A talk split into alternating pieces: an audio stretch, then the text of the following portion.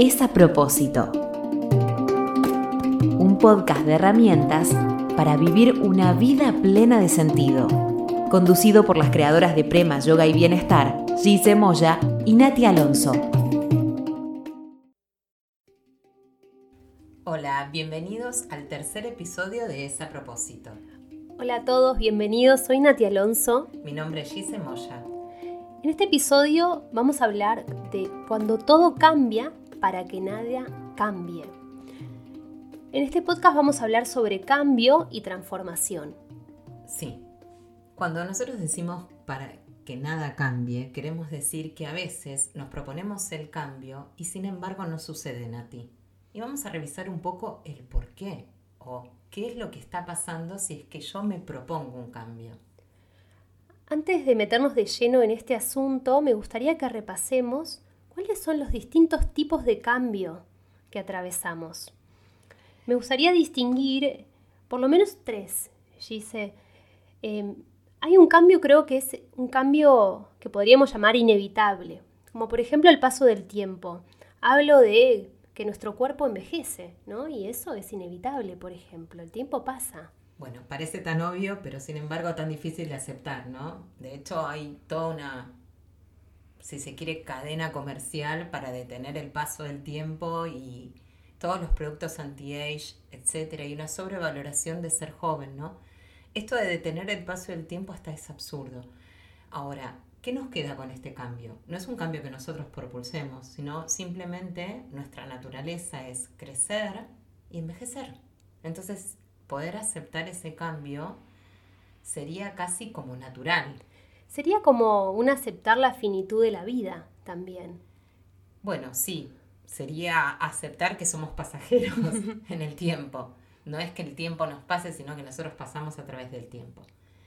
Ahora, es como raro, ¿no, Nati? Siempre hablamos de lo mismo, esta cuestión existencialista de no querer hacer de cuenta que nosotros en algún momento vamos a perecer. Y aunque es un cambio que es como obvio, lo vamos a poner como el primero de los cambios porque nos habita todos los días. Totalmente. Hay un segundo cambio eh, que quiero traer acá, que es el cambio que proviene, podríamos llamarle de lo impuesto. Pienso en situaciones como la que nos atraviesa ahora, que es la pandemia, ¿no? Ese, ese cambio que lo sentimos que nos sobreviene desde afuera, ¿no? Nos impone nuevas formas de hacer eh, y de vivir nuestra vida. Y ese es un cambio que, nos pide o nos requiere cierta flexibilidad, ¿no? Si pensamos en la erupción de la pandemia, ¿no? Flexibilidad en nuestra forma de, trabajar, por ejemplo, en nuestra forma... De relacionarnos. Sí. Bueno, pero sí es un cambio que de alguna forma se, digamos, se produce en el afuera porque no hay una reflexión previa acerca de que hay que cambiar, ¿no? Entonces puede ser que esté impuesto por las leyes, como vos bien decís, o porque hay una situación que cambió. Y de hecho hay otros cambios que también son impuestos que tienen que ver con eso que yo no puedo controlar, no puedo predecir, no puedo reflexionar. Si de pronto yo tengo un ser querido o una relación muy íntima y esa relación se termina o ese ser querido muere, también es un cambio impuesto.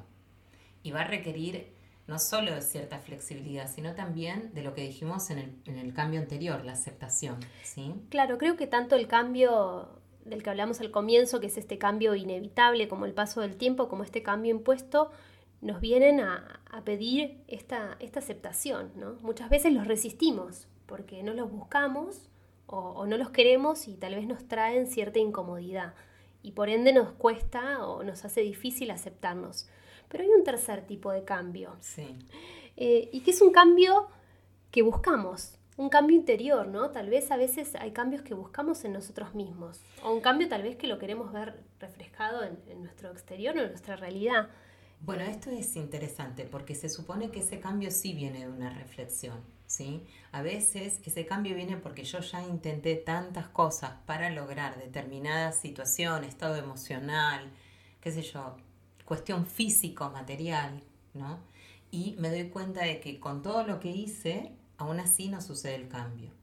Y este cambio cuenta con una ventaja, si se quiere, pero también es uno de los más difíciles de hacer. La ventaja es que todo lo que yo haga, todas las herramientas que yo tenga o las que necesite descubrir, van a ser las necesarias para poder afrontar esa situación que también requiere de aceptación. ¿Sí? A ver, si yo me, me levanto un día, Nati, y me propongo un cambio, no sé, voy a cambiar de carrera, de trabajo, de pareja, no sé, de lo que fuera, de grupo de amigos, voy a empezar una actividad física, quiero verme mejor, ¿sí? O lo que fuera. Se supone que yo tengo que tener una voluntad, una motivación propia, pero a veces no puedo. Y poder aceptar que, aunque yo me lo proponga, eso no lo puedo hacer con los recursos que yo tengo, es por ahí la herramienta de flexibilidad más grande a la que apelamos. ¿Cuál es la diferencia con el cambio anterior? El cambio anterior requiere adaptación y esa adaptación yo la voy a buscar en la referencia de supervivencia, ¿sí? Es como, es como el darwinismo, es la adaptación del más apto y se parece más a encajar, ¿sí? Quienes vivieron alguna vez la fusión de una compañía es todo es incertidumbre, las reglas van a cambiar, el clima va a cambiar, los jefes van a cambiar, es un cambio impuesto y lo que uno busca ahí es adaptarse para sobrevivir y como dijimos en algún momento, estar pegado al sillón y que tu puesto continúe para que eso no cambie. ¿Sí? ¿Se entiende la diferencia entre encajar y cambiar? Que no cambie el estado. Ahora, y acá surge la, gran pregunta, ¿no? ¿Por qué si es algo que quiero me resulta tan difícil cambiar? ¿no? Ah. Porque a veces eso que parte desde nuestro deseo más profundo igual me resulta difícil de atravesar. Yo creo que, bueno, que intervienen múltiples factores, pero muchas veces idealizamos el proceso de cambio. No sé vos qué opinás, Gise, pero para mí a veces queremos pasar de A a B sin atravesar el proceso, casi como si eso ocurriera o se presentara mágicamente como una solución mágica en la vida, ¿no? Esto de que vos traías, por ejemplo, ¿no? Es algo que sucede habitualmente. Quiero cambiar, eh, quiero tener un cuerpo más saludable, ¿no? Entonces quiero comer mejor y quiero hacer deporte todos los días. Entonces de repente me levanto un lunes a hacer lo que nunca hice antes en mi vida, comer eh, sano todos los días, hacer un montón de ejercicio y demás. Y me encuentro que no puedo sostenerlo, no puedo sostener este cambio. ¿Por qué? Si es algo que yo quería. ¿no? Y, lo cierto es que los procesos de cambio llevan tiempo. Y los procesos de cambio son procesos. Y por ser procesos, son paulatinos. Y a veces entendemos el proceso como algo lineal, ¿no? Como una recta ascendente. Pero lo cierto es que el cambio es más, o el proceso de crecimiento es más como un camino sinuoso, ¿no? Que va para adelante y para atrás y tiene múltiples curvas. Vos acá dijiste varias cosas que son interesantes rescatar. Ese tipo de cambio, en realidad, como vos decís, siendo un proceso, el foco está en lo que haces, ¿no? Y no en el resultado, no en que me voy a ver entrando en la bikini, por ejemplo, ¿no? Entonces, sí se parece un cambio que es transformación, ¿está? Entonces, cuando no decimos que todo cambie para que nada cambie, es como si yo quisiera creer que todo lo que hago no me va, me va a mejorar, va a mostrar una versión de mí mejorada, ¿no? Más joven, más flaca o lo que fuera. No sé, hoy estoy muy en, lo que es la imagen. Pero ese sería un cambio enfocado en el resultado. Ahora, la verdadera flexibilidad de transformación requiere que vos, a medida que vayas incorporando los cambios, vayas teniendo la flexibilidad para darte cuenta qué podés y qué no podés.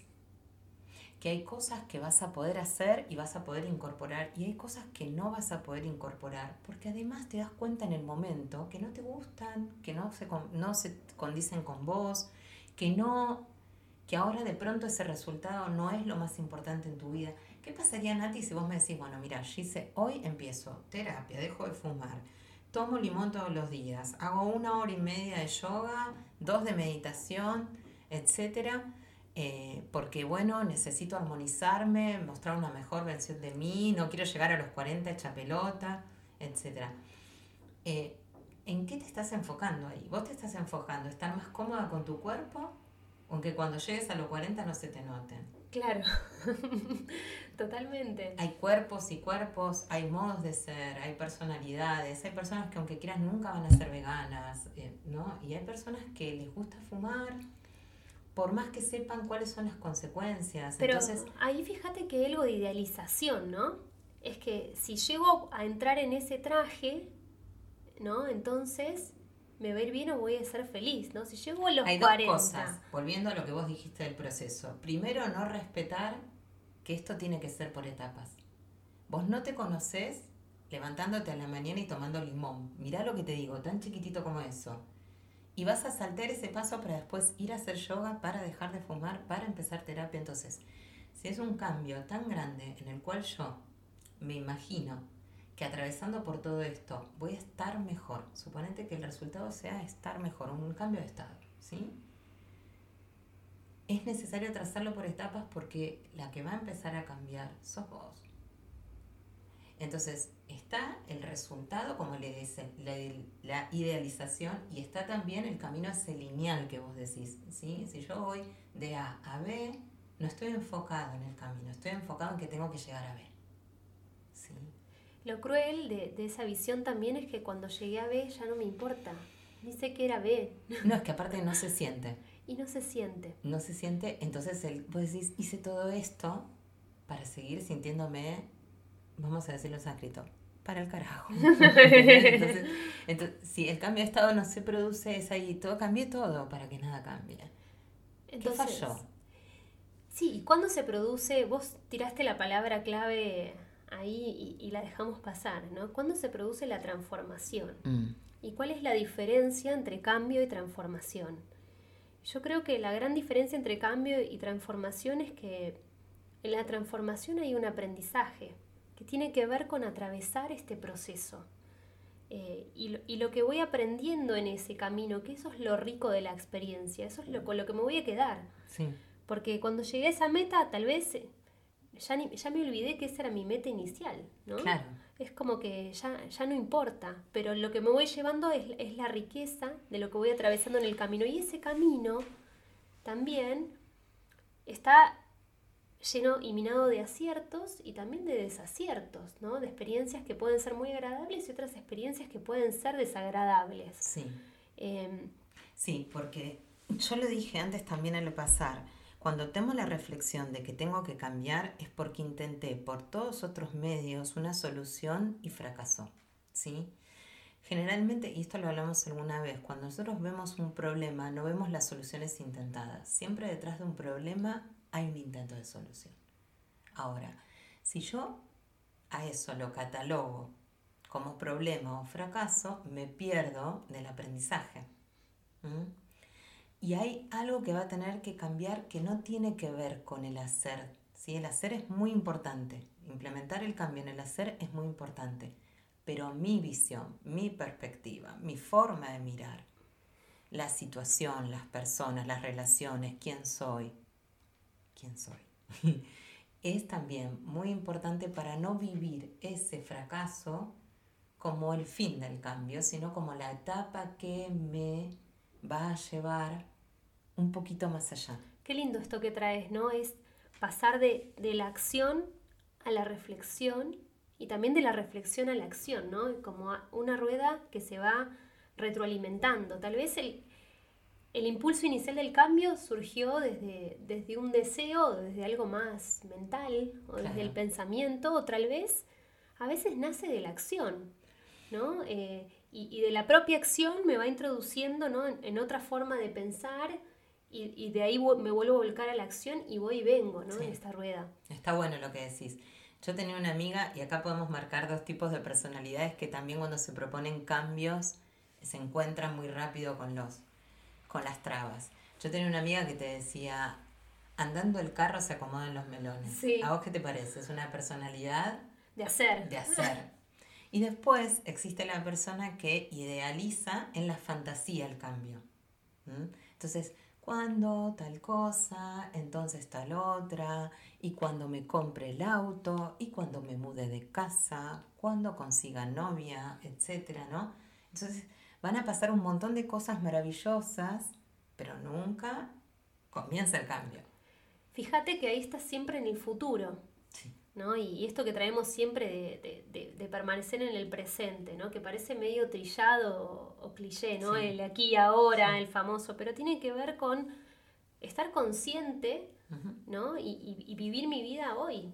¿Y qué es lo que me hace bien hoy? Empezar a conectar eh, con ese presente es el que me permite conectar con mi sentir. y a partir de ahí, desde esa conciencia del sentir, poder actuar en consecuencia, ¿no? La congruencia. La congruencia. Exactamente, muy bien.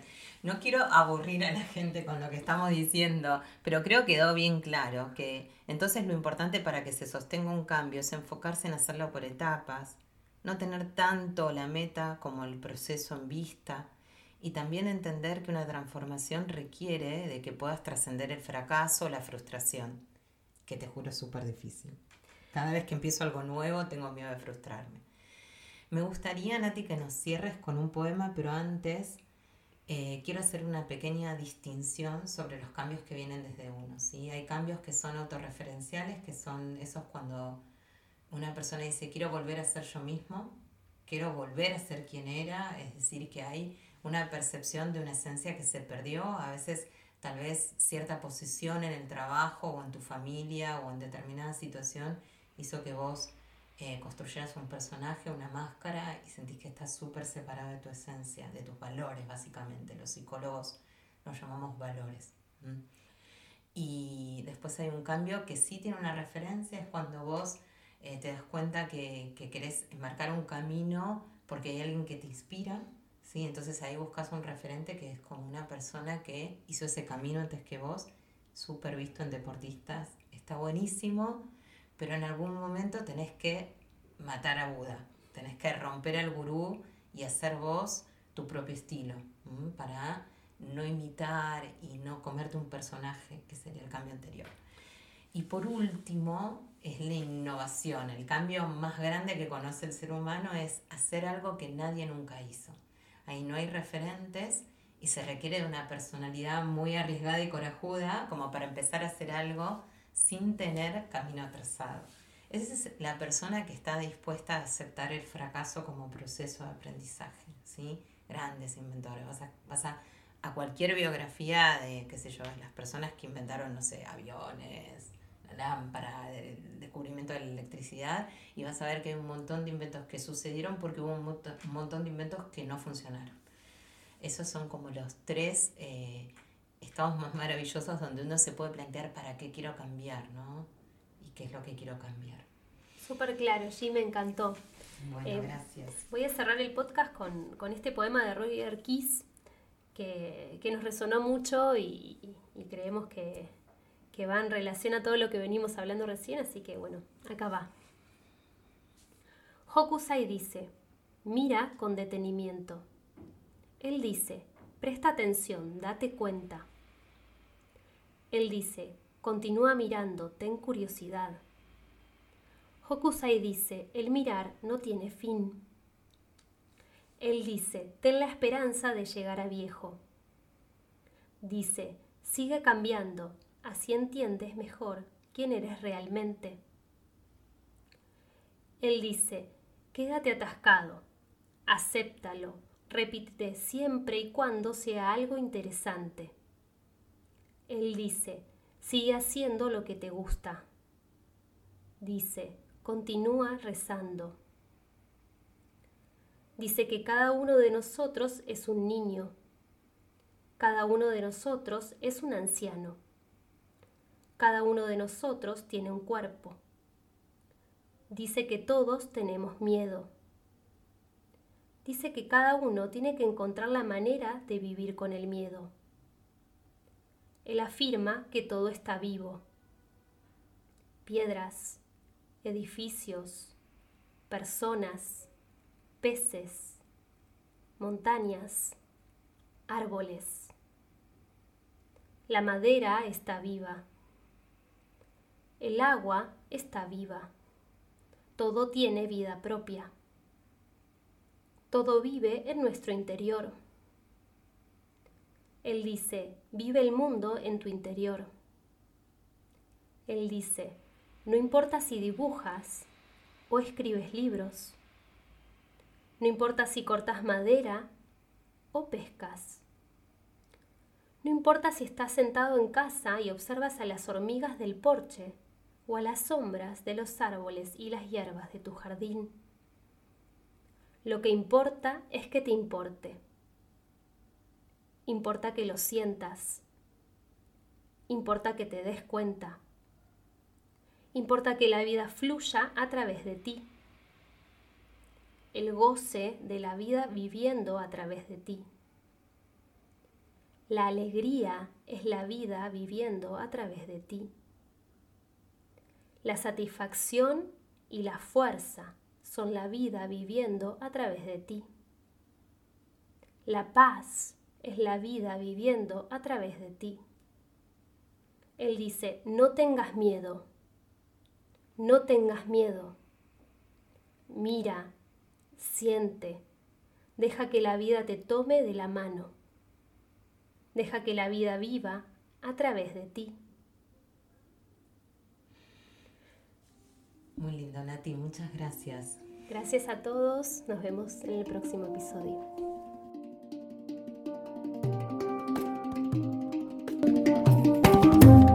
Si te gustó este episodio, recordá darle clic al botón de seguir, compartir con tus amigos y seguirnos en la web en prema.com.ar.